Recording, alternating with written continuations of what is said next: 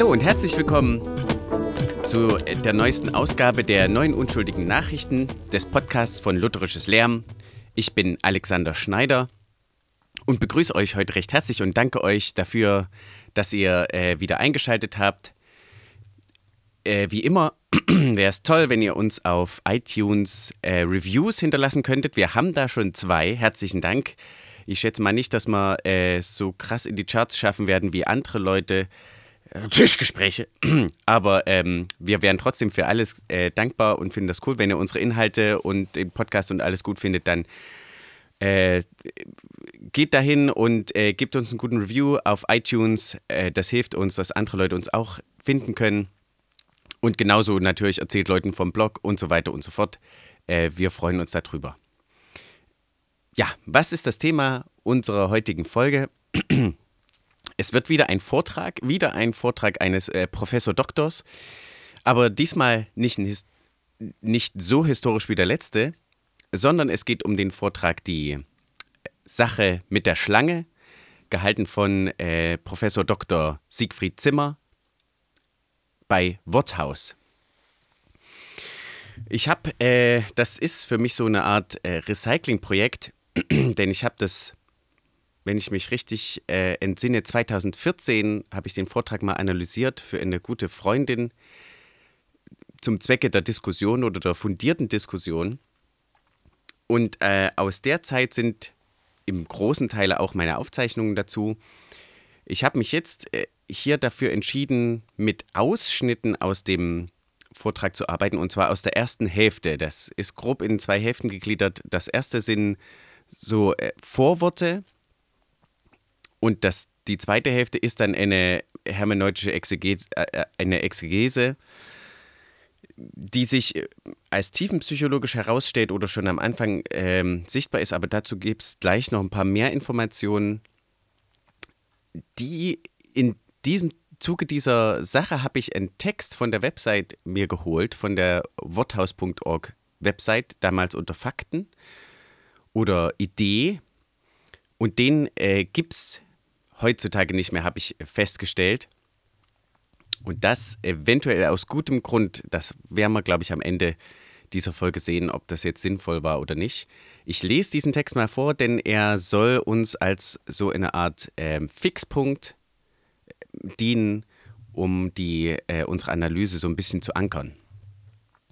Hier also der Textzitat.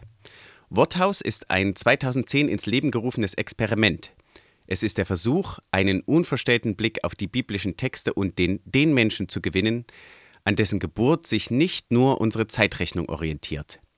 In aller denkerischen Freiheit wird mit Mitteln des Verstands, der Wissenschaft und des Herzens daran gearbeitet, einen neuen, authentischen Zugang zu den christlichen Quellen zu finden. Dabei steht bewusst alles zur Disposition, alles auf Null. In gewisser Hinsicht begibt beginnt alles von vorn. Es gibt keine Tabus. Es gibt keine Denk- und Sprechverbote. Es gibt keine vorbestimmten Resultate. Vielleicht landet Worthaus irgendwann bei Altbekanntem, vielleicht aber auch ganz woanders. Das Ziel der Reise ist unbekannt. Dies nur vorweg. Na, bei einem Text, der 2000 äh, Jahre lang analysiert, bearbeitet, gelesen und bedacht wurde, ist es eventuell sogar kaum möglich, so eine Art Tabula rasa zu machen. Eigentlich glaube ich, es ist unmöglich. Die äh, für meine Begriffe lobenswerte Herangehensweise, eine lobenswerte Herangehensweise, wenn man das möchte, wenn, wie man es hier so ein bisschen rausholt, das Ziel ist, seine Zuhörer besser zu wappnen für den Umgang mit dem Text und sie eventuell auch tatsächlich von äh, sinnlosen oder dem Text nicht getreuen Überzeugungen zu befreien, da muss man, glaube ich, eher auf einer Metaebene ansetzen. Und man muss darüber reden, wie Bibellesen funktioniert. Äh, denn auch das ist nicht unbedacht. Und da gibt es die beiden Schlagworte Hermeneutik und Exegese. Wobei diese beiden Worte so funktionieren, also die Wikipedia-Seite, die okay ist, äh, vergleicht das mit Sprache und Grammatik. Ich möchte mal sagen, Hermeneutik ist das Weltbild, das Paradigma, aus dem heraus man den Text liest, mit dem man der Schlüssel, den man verwendet, um es aufzuschließen, der hoffentlich äh, bewusst reflektiert wird. Exegese ist das tatsächliche Nutzen des Schlüssels in einem speziellen Schloss und zwar in einem speziellen Text. Grundsätzlich würde ich sogar, also ich würde es jetzt mal so sagen, ist, dass äh, die verschiedenen Arten der Hermeneutik in zwei Herangehensweisen fallen. Und zwar Hermeneutiken, die äh, mit bewussten oder unbewussten Grundansichten an den Text herangehen und diesen ihren Grundansichten gemäß auslegen und interpretieren. Und dann gibt es natürlich noch die Fragen der Hermeneutik, die sich dafür interessiert, mit in welcher Hermeneutik, in welchem Paradigma, in welcher Weltsicht die Texte geschrieben wurden. Und damit, welche Weltsicht sie transportieren. Also sprich die autorengelenkte Hermeneutik und eine lesergelenkte Hermeneutik, müsste man wohl sagen. Da, dazu kommen wir dann vielleicht später am Beispiel noch. Äh, das heißt, äh, leider, wir können ja jetzt mal schon langsam in den Vortrag reingehen. Ich werde so ein paar Sachen erzählen, wie der so abläuft. Am Anfang wird der Text gelesen, das werde ich auch gleich machen. Und ich kann schon mal vorwegnehmen, dass weder das Wort Hermeneutik noch Exegese in irgendeiner Form hier gebraucht wird. Ich habe auch auf der Website von Worthaus jetzt keinen Vortrag gefunden, der tatsächlich sich zu Hermeneutik, zu, also auf der Metaebene mit dem Bibellesen beschäftigt oder mit der Bibellesart, mit der Bibelinterpretation. Ihr könnt mir da gerne mich da korrigieren oder mich darauf hinweisen, wo das wäre. Wie gesagt, für mich wäre das der erste Schritt, der aller, allererste, wenn ich denke, ich will Leute bilden, ihnen zu helfen, sich selber Meinungen bilden zu können, indem sie die verschiedenen Meinungen und Herangehensweisen besser bedenken können. Gut. Dies nur so weit. Wie ich gesagt habe, der Vortrag, wir gehen jetzt äh, durch die erste Hälfte. Der Vortrag äh, eröffnet mit einer kleinen Begrüßung und mit der Lesung des tatsächlichen Textes und geht dann über in äh, gleich aus äh, einer Analyse, also eine Auflistung, wie äh, die Schlange als Tier in der alten Welt, ich, das alles hat äh, Anführungszeichen äh, drumrum, wenn ich das hier jetzt spreche, aber ähm, so sieht es aus, ist, das wird analysiert. Im Endeffekt, soweit ich weiß, ein Versuch darzustellen, warum die Schlange als klug rezipiert wurde. Deswegen lesen wir jetzt zuerst mal äh, den Text. Und ich gebe noch ein bisschen mehr Kontext hinzu. Ja, der Text äh, ist ähm, 1. Mose 3 und bezieht sich natürlich auf bestimmte Verse aus 1. Mose 2. Ich lese die Elberfelder Übersetzung, soweit ich weiß, recht nah am griechischen Original. Ich hoffe mal beim Hebräischen auch. Das denke ich, äh, nehme ich jetzt einfach mal so an. Und Gott der Herr nahm den Menschen und setzte ihn in den Garten Eden, ihn zu bebauen und ihn zu bewahren. Und Gott der Herr gebot dem Menschen und sprach, von jedem Baum des Gartens darfst du essen, aber von dem Baum der Erkenntnis des Guten und Bösen darfst, davon darfst du nicht essen, denn an dem Tag, da du davon isst, musst du sterben. Danach kommt die äh, der, äh, der, man könnte sagen, der zweite Schöpf, die zweite Schöpfungsart der Frau oder der zweite Schöpfungsbericht von der Frau mit der Rippe. Und direkt äh, in 1. Mose 3 geht es weiter. Und die Schlange war listiger als alle Tiere des Feldes, die Gott der Herr gemacht hatte. Und sie sprach zu der Frau, hat Gott wirklich gesagt, von allen Bäumen des Gartens dürft ihr nicht essen? Da sagte die Frau zur Schlange, von den Früchten der Bäume des Gartens essen wir. Aber von den Früchten des Baumes, der in der Mitte des Gartens steht, hat Gott gesagt, ihr sollt nicht davon essen und sollt sie nicht berühren, damit ihr nicht sterbt. Da sagte die Schlange zur Frau, keineswegs werdet ihr sterben, sondern Gott weiß, dass an dem Tag, da ihr davon esst, eure Augen aufgetan werden und ihr sein werdet wie Gott, erkennend Gutes und Böses. Und die Frau sah, dass der Baum gut zur Speise und dass er eine Lust für die Augen und dass der Baum begehrenswert war, Einsicht zu geben.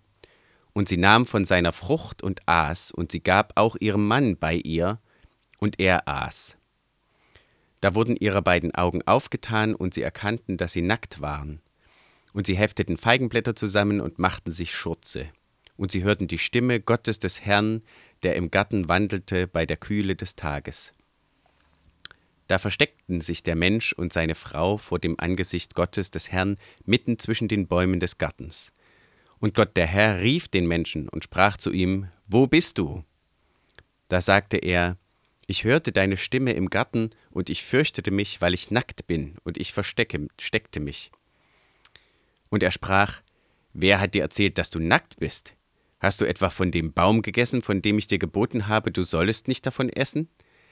Da sagte der Mensch, die Frau, die du mir zur Seite gegeben hast, sie gab mir von dem Baum, und ich aß.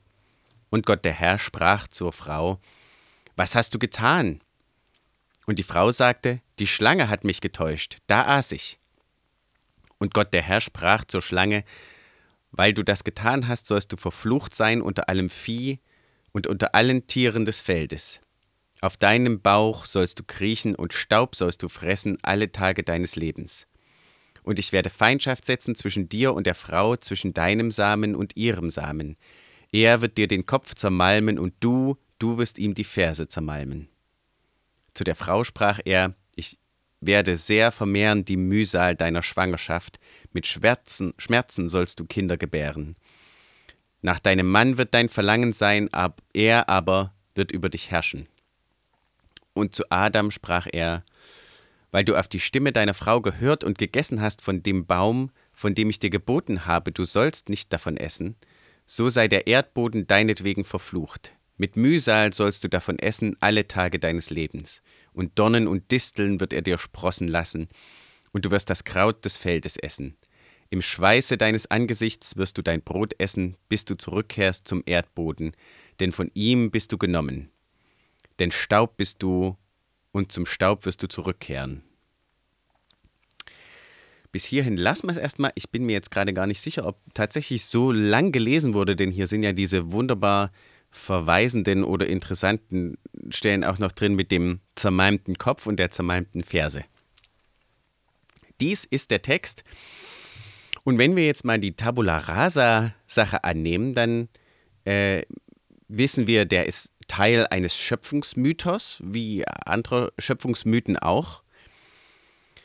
Die Frage, die ich hier stellen würde, ist, warum sollen wir denken, dass der Schöpfungsmythos nicht als historische Wahrheit gedacht ist, wie andere Schöpfungsmythen auch?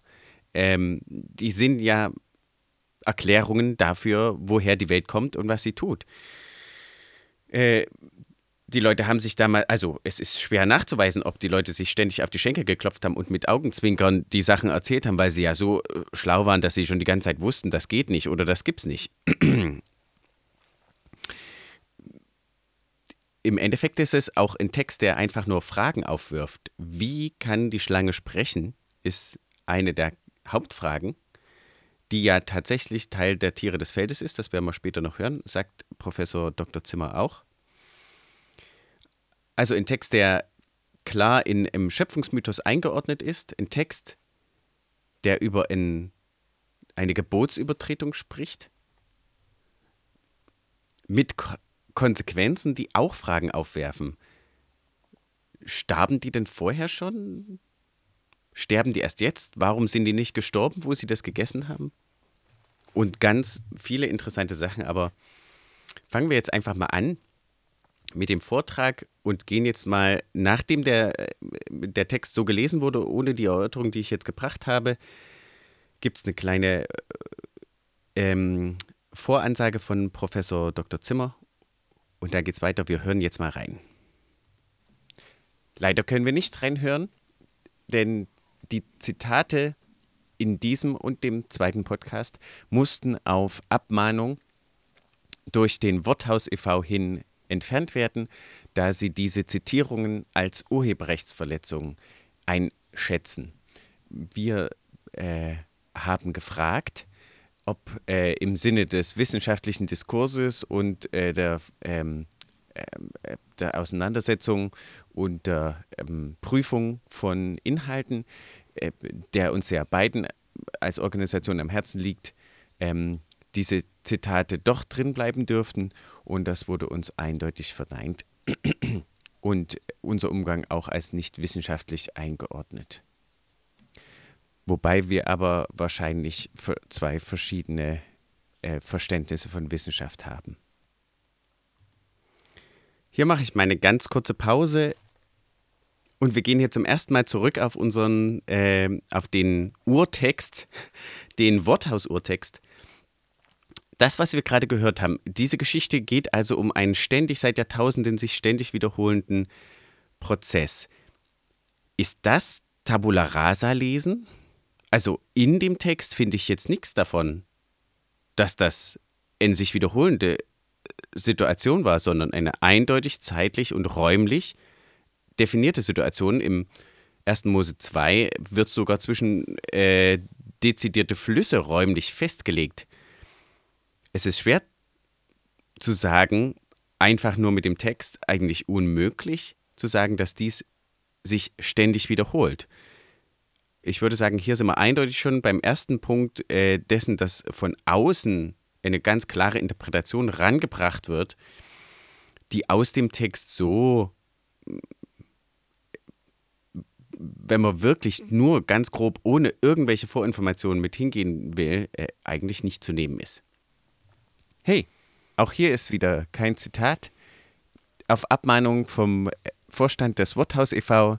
wegen von Ihnen so gesehener Urheberrechtsverletzung. Hier haben wir die erste Einleitung. Für die alten Völker war die Schlange schon immer etwas Besonderes. Also von einem Vortrag mit wissenschaftlichem Anspruch würde ich mir hier als erstes schon eine Eingrenzung erwarten. Und zwar haben wir ja es geht hier ja um Literaturwissenschaft, historisch-kritische Methode, also um das Textumfeld. Die Frage wäre ja als erstes, wann ist der Text entstanden und was sagt uns das über den Autor und seinen historischen Kontext? Ich kann sagen, dass vorher in dem Vortrag bis jetzt dazu gar nichts kam. Ähm, und wenn jetzt was kommt, später, dann sind das nur Behauptungen ich sehe keinerlei Möglichkeit hier, oder ich sehe hier nichts, wo eingeordnet wird, in welchen kulturellen Kontext, aus welchem kulturellen Kontext der Text kommt. Der hat sich ja über die Zeit auch geändert. Und daher ist das einfach nur eine Behauptung, dass die alten Völker das so fanden, äh, die man glauben kann oder nicht glauben kann. Eine wissenschaftliche Herangehensweise würde bemühen, Argumente und äh, Fakten hinzuzufügen, um diese Behauptung zu stützen. Hey, ihr kennt das inzwischen. Das Zitat musste, äh, ist leider nicht mehr vorhanden. Auf Abmahnung vom Worthaus e.V. Worum es hier ging, um euch das mal zu sagen, äh, ihr könnt das ja auch selber nachhören in dem Vortrag, den wir verlinkt haben. Es geht derzeit um die Eigenschaften der Schlange, jedenfalls äh, die, die scheinbar ähm, von den früheren Völkern äh, der beigemessen wurden. Hier hake ich auch mal ganz kurz zwischen ein. Das habe ich nur jetzt leider nicht geöffnet in der Vorbereitung. Wie schnell sind Schlangen tatsächlich? Ihr könnt euch sicherlich denken, dass äh, die Rechnung funktioniert nicht so, je heißer, desto schneller schon zu einem gewissen Grad, aber es gibt ja Maximalgeschwindigkeiten. Wo eine Schlange sehr schnell ist, ist natürlich beim Zuschlagen, also beim Biss. Das stimmt auf jeden Fall. Ähm und ich weise mal schon darauf hin, es klingt für mich so ein bisschen, wie kann man sich bewegen ohne Beine? Man sieht ja, wie eine Schlange sich bewegt. Das ist ganz einfach klar die Schlange hat keine Beine. Das ist eine ganz komische Andersartigkeit, die man zum Beispiel auch den acht Beinen der Spinne gegenüber empfindet. Aber die ist ja allgemeinmenschlich und jetzt nicht nur bei den äh, un undefinierten Volksstämmen einer undefinierten Zeit im Orient. Äh, also wir schätzen mal, er meint den Nahen Osten. Ich äh, hoffe, dass, äh, denn das sollte auch näher dargelegt werden. Ja, aber äh, das sind jetzt einfach nur Andersartigkeiten. Wohin das Argument geht, weiß ich bis jetzt noch nicht. Ich weiß es von vorher vom Hören. Es soll halt dargestellt werden, wie besonders die Schlange ist. Ähm, hören wir mal weiter. Jo, auf Abmahnung vom Worthaus e.V. hin ist hier jetzt leider kein Zitat mehr. Aber ihr könnt mir weiter zuhören und das Zitat direkt bei Worthaus auf der Website äh, euch raussuchen. Ich greife hier mal kurz. Immer noch recht unklar, wohin das geht. Zum Teil schon fast, wird einem schon fast ungemütlich, dieses Schleichbehauptung. Also wenn ich jetzt wissenschaftlich rangehe, gut, keine Ahnung, klingt auch sehr komisch. Wie gesagt, die Schlange bewegt sich ohne Beine fort. Dass sie jetzt immer schleicht, also immer, immer lauert, das ist auch wieder, also es ist eher eine künstlerische äh, Schaffung einer Stimmung hier, als dass viel Fakt dahinter steckt.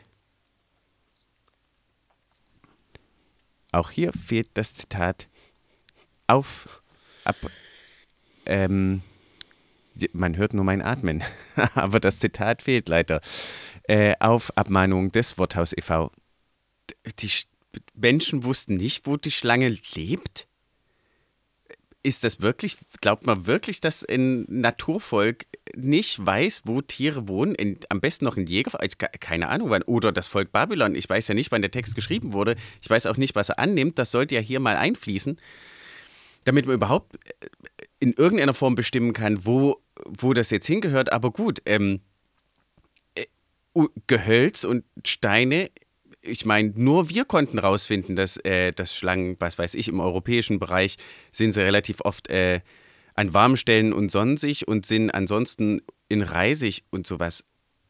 D dazu sollen ähm, dörflicher lebende Menschen keinen Zugang gehabt haben? Und auch hier äh, würde Dr. Siegfried Zimmer weitersprechen. Nur darf äh, das Zitat nicht hier gebracht werden. Ihr müsst es euch bitte auf Abmahnung und Interpretation des Worthaus e.V. hin äh, selber raussuchen. Ähm, dort in dem Video Schrägstrich dem Vortrag auf der Website, den ihr über den Link in unserem Post finden könnt. Ähm, ihr könnt auch einfach aber äh, einen Kommentar wie das Alte Testament Deutsch nehmen, denn die Aussagen sind äh, relativ straight von dort. Das haben wir in der letzten Beschäftigung so ein bisschen rausgefunden. Ähm, natürlich sind aber Kommentare auch kein objektives Wissen, sondern subjektive Interpretation. Woher wissen wir das?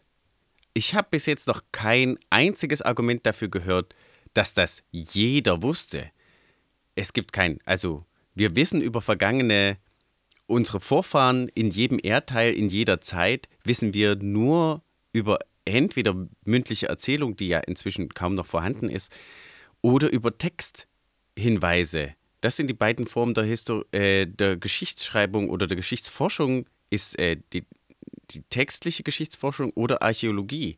Das heißt über, ähm, über Überbleibsel äh, nicht textlicher Art ich weiß nicht, warum das jeder wissen sollte. Und ich habe hier auch noch kein Argument dafür gehört. Das ist schon eine ganz schön krasse Behauptung. Das wusste jeder, das weiß jeder, einfach so. Auch hier fehlt wieder das Zitat auf Abmahnung wegen Urheber, äh, gedachter Urheberrechtsverletzung vom Worthaus e.V. Aha, jeder weiß, dass die Schlange klug ist, weil sie das einzige im Orient bekannte Lebewesen ist, das töten kann, ohne mechanische Gewalt anzuwenden. Also ohne zu kleinlich zu sein, die Schlange wendet mechanische Gewalt an, um ihr Gift einzuspritzen. Das ist klar. Ähm, vielleicht kommt er da jetzt auch gleich noch drauf. vielleicht wollen wir da nicht so kleinlich sein. Aber dementsprechend müssen wir also äh, mit dieser Behauptung diesen Satz umstellen und sagen, die Schlange ist das, und auch wieder, der Orient, bitte, bis wohin geht der denn? Also ein kleines bisschen genauer könnte man schon sein. Äh, vor allem aber, das heißt, die Schlange ist das einzige durch Gift tötende Lebewesen, das im Nahen Osten, sagen wir mal, bekannt wäre. Ich lasse es jetzt einfach mal so stehen. Ich habe jetzt keine genaue Nachforschung gemacht. Mir fallen jetzt Skorpione auf jeden Fall ein. Es gibt sicherlich verschiedene Spinnen, die gefährlich sind. Klar, die Schlange ist das Standardtier des, der Gifttötung, aber es kann keineswegs behauptet werden, dass deswegen sie zum allerhöchsten Modell aller Klugheit oder zu so einem super übernatürlichen äh, Status ihr verholfen wurde in der Folklore quasi, beziehungsweise habe ich hier noch keine textlichen oder stichhaltigen Argumente dafür gehört. Und wieder fehlt das Zitat wegen den schon vorhin genannten Gründen. Wir sagen nur mal kurz dazwischen, Krokodile gab es also im Nahen Osten, ich weiß nicht, also beziehen zum Irak, beziehungsweise ich weiß nicht, wo der Text entstanden sein soll, höchstwahrscheinlich nicht in Zentralafrika oder an den oberen Läufen des Nil daher kann ein Krokodil hier überhaupt gar nicht rational mit reingebracht werden. Gut, Berglöwen gab es auf jeden Fall damals noch. Ja, und die töten und andere Tiere, ja, wäre die Frage, wie viel es da überhaupt gab, die mechanisch töten. Ja, die, die Schlange, wie er sagt, tötet durch Gift. Das ist eine Besonderheit, aber nicht ein Alleinstellungsmerkmal der Schlange und auch nicht im Nahen Osten oder im Orient. Auch hier, das Zitat musste leider entfernt werden, wie ich es euch jetzt schon ungefähr fünfmal erklärt habe. Ähm, yep. Wir sind wieder kleinlich. Natürlich heißt das auch, dass der Biss der Schlange den, den Sinn hat, das Opfer zu verletzen. Aber ähm, er meint natürlich, wollen wir fair sein, der Biss der Schlange ist nicht in dem Sinn tödlich, dass er innere Organe in der Art verletzt, dass der Tod eintritt. Auch hier fehlt das Zitat und ich kann noch mal verweisen, wir haben den ganzen Artikel noch mal geschrieben, speziell zu dieser Sache mit der mechanischen Tötung hin auf eine Rückfrage. Den könnt ihr auf unserer Website finden und vielleicht machen wir den Link ja jetzt auch gleich mal in den Post. Es gab in der Antike kein naturwissenschaftliches Denken. Das lassen wir jetzt mal so stehen. Auch hier fehlt das Zitat, aber vielleicht kann ich mich noch ein bisschen näher erklären. Ich äh, empfand die Zitate hier, gerade in diesem Schlangenteil, ganz schön von oben herab der Rezeptionsgemeinschaft gegenüber. natürlich hat naturwissenschaftliches Denken in der Antike angefangen. Es kommt natürlich darauf an, welche Antike man meint oder welchen Zeitpunkt. Aber auch hier, wie schon gesagt, fehlt das Zitat auf Abmahnung des Worthaus e.V. hin wegen von Ihnen so eingeschätzter Urheberrechtsverletzung. Gut, ich hätte jetzt, ja, ich hätte jetzt, das mag sein, gerne hätte ich irgendwelche Textbeispiele, wo das nachweislich ist, wo die Schlange beschrieben wird als das Tier, das den Tropfen herstellt. Man, wenn man sich versucht vorzustellen, wie man unbedarft an die Natur rangeht, dann nimmt man die Sachen einfach so. Man hat keine Erklärung. Äh, dieses Bild von einer äh, Schlange, die auf einmal Arme hat und irgendwo so ein bisschen köchelt und irgendwas herstellt, wie so eine, wie so eine Hexe oder so, was hier vielleicht so unterbewusst aufkommt, ist, äh, würde ich gerne irgendwie nachgewiesen haben, bevor ich das jetzt hier einfach so annehmen soll. Außerdem, Cleopatra wird wieder als Beispiel gebracht, wann bitte ist der Text geschrieben worden, damit wir wissen können, also beziehungsweise wann behaupten wir oder wann nehmen wir an, dass der Text geschrieben wurde oder bitte, man könnte auch sagen, wann wurde die, wann entstand die Geschichte, bevor sie mündlich weitergegeben wurde? Wann hat der Urautor gelebt oder ja, es gibt keinen Hinweis, um hier äh, feststellen zu können, ob man Kleopatra und das überhaupt heranziehen kann. Es stimmt, dass es keine chemische Herstellung von Gift gab. Ähm, jedoch folgt daraus natürlich nicht unbedingt in jeder, jeder Situation eine Verehrung des giftherstellenden Tieres oder der Pflanze. Oder, oder haben wir da irgendwelche Nachweise, auch wieder textlich oder so? Ein Beispiel wäre der Pfeilgiftfrosch in Lateinamerika. Ich weiß jetzt nicht, ob der Gott oder als besonders mächtig verehrt wurde. Also, beziehungsweise habe ich noch nichts davon gehört. Ich denke nicht, dass das ein, das ist eher ein Non sequitur. Warum soll das folgern? Also, beziehungsweise, warum soll das ohne irgendeinen außenstehenden Nachweis, der mir hier gegeben kann, gegeben werden kann, folgern, dass gut, deswegen ist diese Schlange was ganz Besonderes. Und auch hier Ditto. Das Zitat musste leider entfernt werden. Ich, ich sage jetzt nochmal ganz kurz auf der Metaebene, was mich zumindest beim ersten Hören hier sowas von geschockt hat, sagen wir mal, oder ganz schön wütend gemacht hat, ist diese herablassende Art über das theoretisch projizierte Volk äh, oder den theoretisch projizierten Kulturraum, ähm, um den es da geht, diese herablassende, das waren alles Idioten, die konnten, wow, das, da ist gar nicht drin, das Gift ist durchsichtig, was soll denn da sein? Weil alles, wo was drin ist, ist bunt. Also, ja, also es scheint, um mal runterzukommen oder es anders zu sagen, es scheint hier do, doch der Sinn zu sein, so ein bisschen nebenbei äh, Leute geschichtliche Leute runterzuspielen als relativ dumm die ganze Zeit, um, um das irgendwie zu erklären. Und gleichzeitig, lustigerweise, wird ja der Autor, also der projizierte Autor in Anführungsstrichen, wurde schon vorher gesagt, dass das so toll ist und was für eine literarische Meisterleistung ist das von jemand, der zu blöd ist zu wissen, dass was durchsichtig sein kann, wenn es was enthält. Das Konzept von enthalten, naja, ist vielleicht noch nicht mal da. Hören wir mal weiter. Wir können nicht weiterhören denn wir wurden vom äh, Worthaus e.V. abgemahnt, wegen von Ihnen so gesehener Urheberrechtsverletzung diese Zitate zu entfernen. Das gibt mir kurz die Gelegenheit, noch zu sagen, äh, eigentlich nichts. Ich wollte gerade eine Reaktion bringen. Ich habe vorhin schon mal was dazu gesagt. Äh, also hören wir weiter. Non sequitur wo haben wir die Beweise, wo haben wir textliche Beweise, dass das so analysiert oder ähm, interpretiert wurde? Die Schlange kann ewig leben. Das, da muss man doch einen Nachweis dafür bringen. Nicht die Schlange häutet sich. Was kann man sich da alles vorstellen? Die, keine Ahnung.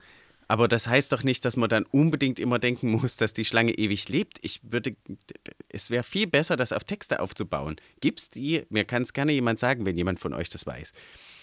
Aber das ist auch wieder so eine krasse Behauptung. Außerdem, die sind ständig über Schlangen heute gestolpert. Kann sein. Ich weiß jetzt nichts von der Schlangenpopulation im Nahen Osten. Da müsste man nochmal genau nachschauen. Ja, sicher, das kann durchaus sein, aber wo, warum folgt, dass diese Interpretation sein muss? Alle Leute äh, im Nahen Osten haben das gedacht. Ich sage ja Nahen Osten, im Orient. Also, ja. Auch hier fehlt das Zitat wegen den vorhin genannten Gründen. Gut, damit sind wir am Ende unseres ersten Abschnitts.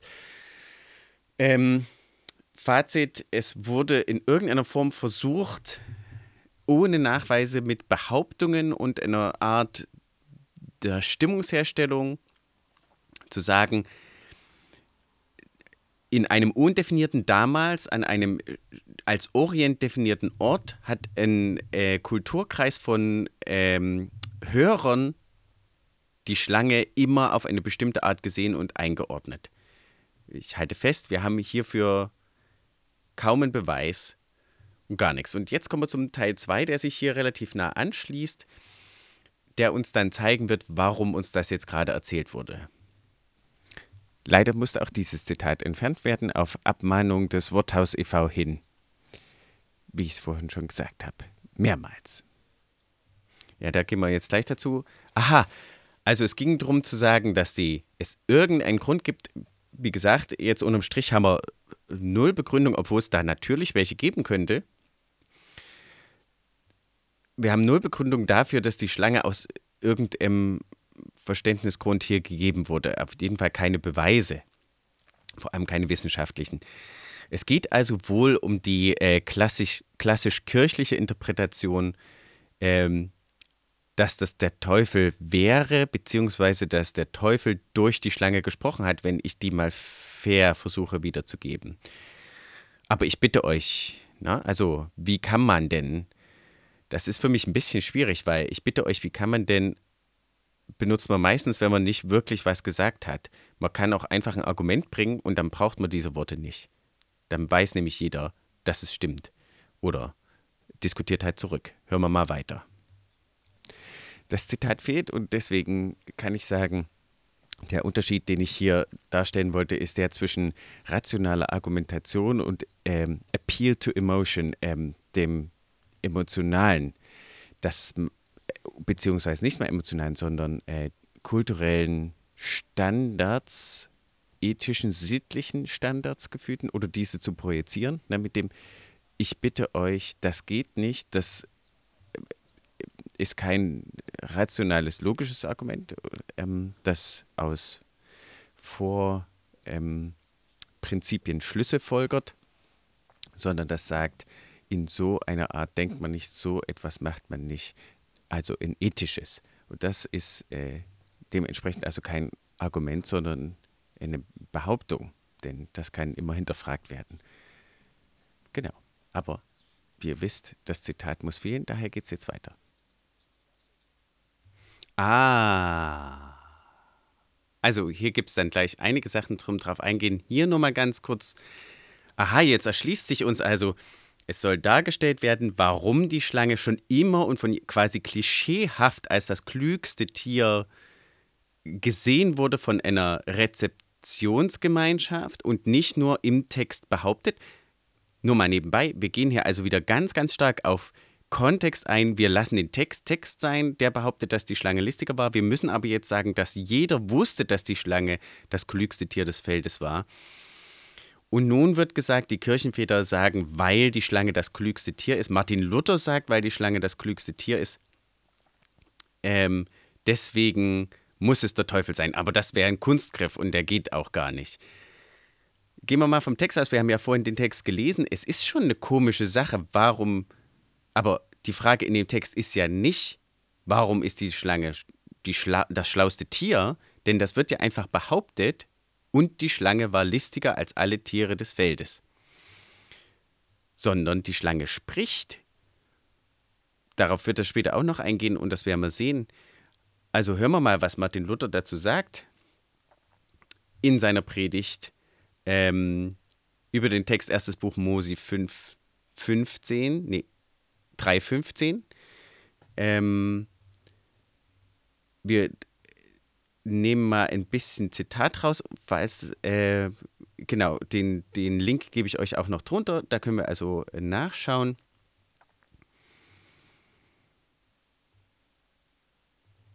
Darum wollen wir auch, Zitat, darum wollen wir auch nicht viel disputieren von der Schlange, als gehen nur die Worte und die Strafe auf die leibliche Schlange allein, sondern gehen vornehmlich äh, sondern diese gehen vornehmlich auf den Teufel, der die Schlange besessen und durch sie redet, denn keiner Kreatur auf Erden von Anfang der Welt sonst gegeben ist die Gabe zu reden, denn alleine dem Menschen. Dieweil aber hier die Schlange redet mit Eva als mit einer leiblichen Stimme und menschlicher Sprache, dass Adam und Eva verstehen können, dazu so redet sie nicht allein schlecht Worte, sondern redet von Gottes Wort und Gebot, davon die Schlange nichts weiß. Ja, die Schlange hat nicht verstanden, was der Teufel durch ihre Zunge und Mund geredet hat, wie Augustinus saget. Übrigens hier die Referenz zum Augustinus. Und verfälschet Gottes Wort mit Lügen, da er spricht, ihr werdet nicht des Todes sterben. Das kann keine schlecht Schlange, sondern muss ein hoher Geist sein. Wie denn der Teufel im Anfang ein hoher Geist und ein guter Engel von Gott geschaffen gewesen ist, der die Schlange besessen hat und durch sie redet. Wir halten also fest, korrigierend, die Kirchenväter haben nicht behauptet, jedenfalls Luther, und hier bringt er auch nichts von Augustinus an, das anders wäre, Die Kirchenväter haben nicht behauptet, dass es der Teufel ist, weil die Schlange klüger wäre, sondern weil die Schlange spricht. Und das ist das, die große Frage des Textes. Aber hören wir jetzt erstmal weiter. Nein, wir können nicht weiterhören. Ich bin schon wieder. Ihr wisst, das Zitat äh, fehlt hier. Hey, wenn euch das nervt, mich die ganze Zeit zu hören, dann sagt uns doch Bescheid und wir machen für den zweiten Teil was anderes und einfach nur Stille oder meine Atemgeräusche. Äh, das Zitat fehlt auf Abmahnung vom Worthaus e.V., die diese Zitierung als Urheberrechtsverletzung einordnen. Also hat nichts mit dem Teufel zu tun, aber eigentlich schon. Mit welchem Teufel denn? Gibt es den überhaupt oder was? Okay. Gehen wir mal einzeln nochmal durch. Ähm, zwei große Sachen werden hier kritisiert, ohne sie direkt zu nennen und ihnen somit eine faire Chance zu geben. Äh, Professor Dr. Zimmer sagt also, der Text muss aus sich selber und du darfst nur den Text nehmen, ja, gut. Er macht das nicht, weil das kann man kaum. Wenn wir den Text nehmen, wie gesagt, bleiben Fragen offen. Warum kann die Schlange reden? Und verschiedene andere Sachen, die klassisch eben mit äh, und mit einer Kontexthermeneutik der ganzen Bibel dann mit dem Teufel belegt wurden. Und darüber reden wir jetzt mal. Also gehen wir mal von hinten ran. Er hat gesagt, man kann, warum nimmt man diesen, diesen Text von 800 Jahren später und nutzt ihn, um die, äh, das zu interpretieren? Man kann den Text von 800 Jahren später nehmen, um zum Beispiel zu sagen, gut, innerhalb der frühen Christenheit wurde die Rezeption des Teufels als Schlange, beziehungsweise die alte Schlange, der alte Drachen, wie es ja eher da, da ist, gab es die in der frühen Christenheit. Das ist das eine. Und die andere Frage ist natürlich diese Herangehensweise an die ganze Bibel. Ist die Bibel eine fortschreitende Offenbarung Gottes in der Geschichte, eine Aufzeichnung derselben, eines gleichbleibenden Gottes jedoch, und das heißt, wenn man sie gesamt zusammennimmt, kann man Aussagen über diesen Gott treffen? Oder ist es natürlich eine nicht zusammenhängende Ansammlung von Texten und entweder es gibt gar keinen Gott oder er hat sich auf jeden Fall nicht in dieser Tradition oder in, ähm, in dieser Textansammlung offenbart oder in den Sachen, die sie behauptet, aufzuzeichnen? Dann muss man die Sachen natürlich einzeln nehmen äh, und kann das auch und dann äh, darf man hängen diese Sachen natürlich aber trotzdem zusammen. Aber na gut, dann wäre eine, dann kann man allerhöchstens Rückschlüsse über die Interpretation des älteren Textes innerhalb dieser Kultur ziehen. Und zwar, wie er dann halt 500, 800 Jahre später gesehen wurde. Professor Dr. Zimmer macht hier aber auch eine, eine ganz interessante Sache. Wir, wir hören vielleicht nochmal rein an den Anfang. Nein, wir können nicht nochmal reinhören. Äh, das ist aber jetzt das letzte Zitat. Äh, wir nähern uns dem Ende des Podcasts. Ihr habt super durchgehalten. Gut, ich mache jetzt wahrscheinlich dann gleich noch oder habe damals gemacht, ich ähm, ein Abschlussplädoyer. Äh, genau. Ich hoffe, es hat euch gefallen und gefällt euch weiter. Und leider, äh, ihr könnt auch gerne euch an Worthaus wenden und mit denen äh, darüber sprechen äh, falls euch das am Herzen liegt. Äh, wie gesagt, die Zitate mussten entfernt werden auf Abmahnung des Worthaus e.V., da sie diese Zitierung als Urheberrechtsverletzung einordnen. Ist ja völlig absurd. Also, wir hatten hier diese schöne Aufzählung, dass der äh, Teufel nie erwähnt wird in der gesamten Torah. Im äh, gesamten Alten Testament, sagt er dann später, kommt er dreimal vor, ganz, ganz spät. Und dann später, ich weiß nicht, ob ihr euch noch erinnert, kommt dieses wunderbare, dieser ganz wichtige Satz. Und im Neuen Testament kommt der Teufel nur ganz am Ende als Schlange zweimal vor in der Offenbarung. Ein wichtiger Zusatz, denn ähm, der Teufel wird im Neuen Testament oft und gern erwähnt. Es ist sogar ständig Ähm, und ich habe das mal nachgeschaut. Also gemäß Übersetzung Lutherbibel 86 wird Satan im Neuen Testament 33 Mal erwähnt, davon 15 Mal direkte Rede Christi selbst. Erwähnung des Wortes Teufel in dieser Übersetzung im NT 35 Mal, davon drei bis fünfmal direkte Rede Jesu selbst. Nach meiner damaligen Forschung. Das heißt also, der Teufel wird unglaublich oft im Neuen Testament äh, erwähnt und zwar auch oft direkte Rede Christi. Die äh, historisch-kritische Auslegung dazu, das wäre diese Interpretation, also Jesus war nicht Gott, hatte keine Gottesoffenbarungsfähigkeiten äh, und Gott ist wahrscheinlich auch nicht hinter, in, und wenn er nur zufällig in irgendeiner Form sich selbst offenbarend in dieser Geschichte des Alten Testaments und des Neuen Testaments. Die Auslegung dann ist, dass sich der Begriff äh, des Satan innerhalb der jüdischen Tradition halt von der Zeit entwickelt hat. Mh, durch und durch, besonders durch babylonische Exil und äh, zoroastrische Einflüsse ist dann so eine stark gut-böse äh, Gegensätzlichkeit sich entwickelt hat und deswegen natürlich die Leute zur Zeit Christi viel mehr über den Satan geredet haben und diese ganze Idee überhaupt da war. Das geht natürlich, das ist die Hermeneutik, wie ich gesagt habe, die Hermeneutik wäre eben diese es gibt kein, entweder es gibt keinen Gott oder er hat sich nicht in der Bibel und in diesem Kulturkreis offenbart. Und vor allem, er offenbart sich nicht durch Christus oder, natürlich könnte man auch noch sagen, wir haben, das mag er vielleicht haben, aber das kann uns auch bewusst sein, denn wir haben keinerlei Zugang mehr auf das, was Jesus tatsächlich gesagt hat. Denn äh, wir vertrauen nicht der, äh, dem Überlieferungsstrang des Neuen Testaments.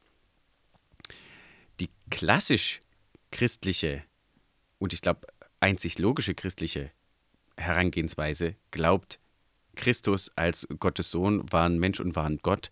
Daher also hat seine Hermeneutik, besonders die lutherische Tradition, die Christus zentriert ist, was auch Sinn macht, in dem Sinne, dass natürlich Christus dann als, die, der, als der Höhepunkt der Offenbarung gesehen wird, als die alles andere als die klarste Offenbarung, als die alles andere übersteigende Offenbarung. Und aus dieser Sichtweise, aus dieser Hermeneutik kamen natürlich auch die Kirchenväter mit Luther und haben deswegen nicht nur absurderweise oder dummerweise, sondern ganz passenderweise die Reden Jesu vom Teufel als wichtiger erachtet und als zentral erachtet und somit zum Beispiel dann diese Erklärung für die große Frage, warum spricht die Schlange, was ist die Schlange überhaupt, wie kann die überhaupt sowas wissen und warum kein anderes Tier? Haben sie eben mit, der, äh, mit einer Besessenheit durch den Teufel klassisch genommen ähm, und interpretiert. Das ist also schon eine, tja, doch die tatsächliche Schriftsituation ganz schön verstellende Art der Aufzählung, die hier vom Professor Zimmer gebraucht wurde. Und damit lassen wir das mal stehen und gehen erstmal weiter.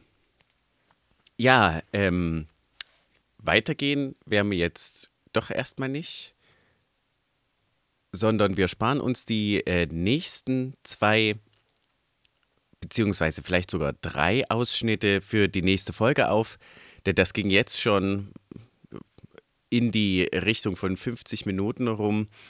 Und äh, mit äh, dem Abschlussplädoyer und dem, was hoffentlich kurz ausfällt und sowas, geht es dann einfach zu lang. Wollen wir nochmal zusammenfassen? Äh, und das vielleicht jetzt, nachdem äh, ich das jetzt auch nochmal überblicken konnte, so zusammenfassen, dass unter dem Schleier einer theoretischen Argumentation, die jedoch kein, keine wirklichen faktischen Inhalte hat, soll dargestellt werden, dass die Interpretation, dass der Teufel die Schlange besessen hat und durch sie gesprochen hat, die die fra aufgeworfenen Fragen dieses Textes erklären will, äh, dass die hinfällig ist. Also das wird meistens mit Ich bitte euch und solchen Sachen argumentiert, sondern es soll theoretisch die Schlange stets und immer als klügstes Tier verstanden worden sein und deswegen hier ganz perfekt hinpassen. Die Art, wie das gesagt wird, was mir jetzt noch aufgefallen ist, ist, in diesem ganzen Schlangenmonolog sind so viele Gemeinplätze und so viel Allgemeines, was ich mir dann schon kommt, denn wie gesagt, die zweite Hälfte ist ja dann eine Exegese und diese wird von einer tiefen psychologischen Hermeneutik geprägt sein. Wie, das heißt, alles, was sich hier abspielt, ist eigentlich ein, ein Bild des inneren Menschen und eine Darstellung menschlicher Situationen, wieder mit einem Körnchen Wahrheit natürlich. Und diese ähm, und aus dieser Hermeneutik finde ich kommt auch diese Schlangenargumentation so ein bisschen, weil die so emotional und, und, und tief ist, aber halt nicht faktisch und erst recht, ich muss es sagen, nicht wissenschaftlich. Also werden wir im, äh, das das nächste Mal nochmal angehen. Da sind dann nochmal zwei Basisinformationen, die noch übrig sind, die es sich äh, zu analysieren gilt. Und wenn das nicht zu lang ging, dann gibt es noch ein ganz so ein kleines Fazit, was uns dann in Richtung tiefenpsychologische Hermeneutik bringt und Analyse des Textes. Die tatsächlich Exegese lasse ich jetzt erstmal geplant außen vor, außer die will noch unbedingt jemand, weil dann sind wir wahrscheinlich bei vier Podcasts insgesamt für das ganze Ding. Ja, und deswegen will ich es hier dabei belassen und euch, äh, euch danken. Vielleicht sage ich noch mal ganz kurz was zu Hermeneutik. Es ist also immer wichtig, offen zu reflektieren, welche Hermeneutik man nimmt und wie ich auch am Anfang schon mal versucht habe zu sagen, ich denke, man kann da grundsätzlich eine große Zahl von Hermeneutiken und eine geringere Zahl unterscheiden, und zwar eben in autorenbasierte Hermeneutik, die wenigeren und äh, leserbasierte Hermeneutik, beziehungsweise interpretierende und einordnende Hermeneutik und suchende, würde ich sie nennen, Hermeneutik, die danach fragt, was ist das Verständnis der Autoren, wie sehen sie das und das kann man nur aus dem Text sehen. Und um das andere nochmal klar zu machen, was jetzt hier am Ende auch nochmal erwähnt wurde oder vielleicht klar war, die klassische kirchliche Hermeneutik, also es gibt da einige natürlich verschiedene Unterformen, aber in diesem Falle hier wäre die, dass es berechtigt ist, die Schlange als besessen vom Teufel zu interpretieren, da Christus die Tatsächlichkeit des Teufels und das Neue Testament die etabliert. Eine andere Lesart müsste sich natürlich, also die jetzt vom, auch die von Professor Dr. Zimmer, müsste über Christus reden, da sie die vielen Stellen, wo Christus selbst den Teufel erwähnt, nicht, nicht äh, da sie auf diese nicht eingeht. Gut, das muss er in dem Text hier vielleicht auch nicht. Das wäre vielleicht dann das Argument, dass er sagt, ja, aber das ist ja Wurst. Die Frage, und ich gebe das nur noch mal grundsätzlich rein, vielleicht können wir darüber im nächsten Podcast dann am Schluss noch mal genauer reden. Die Bibel ist aber eben nicht in, so einfach als und vor allem nicht christlich so einfach als unzusammenhängende Text, als unzusammenhängendes Textkonvolut zu sehen, und auch hier haben wir, wie ich schon gesagt habe, mit dem, die Stelle mit dem zerquetschten Kopf und der zerquetschten Ferse, das sind alles ähm, Zusammenhänge, die soteriologisch im Neuen Testament aufgegriffen wurden und wo äh, wir auch die Lesart des Neuen Testaments von dieser Stelle und von der Geschichte von Adam und Eva nicht ignorieren können. Die wurde aber hier in keineswegs erwähnt und es wurde auch nicht hingewiesen, dass eine Uminterpretation dieses Textes Konsequenzen in der Gesamtinterpretation der Bibel hat und Konsequenzen auch für die Soteriologie, für die Christologie und fürs äh, Schriftverständnis natürlich auch. Also danke ich euch erstmal und entlasse euch wieder. Vielen Dank fürs Zuhören. Ähm, folgt uns auf Facebook, beziehungsweise muss man wahrscheinlich unser Freund werden, weil wir ja so ein Personen-Dings dort haben. Ähm, auf Twitter könnt ihr uns auch folgen. Kommt vorbei äh, beim Blog und wie gesagt, wenn ihr bei iTunes uns mal eine gute Besprechung geben würdet, kann das nur helfen, dass mehr Leute den Podcast finden, wenn das sein soll. Ansonsten könnt ihr uns kontaktieren über die Website, übers Zurücklärmen, die Seite Zurücklärmen, da sollte eine E-Mail-Adresse stehen oder eine E-Mail-Möglichkeit sein. Super, also danke ich euch und sage bis dann.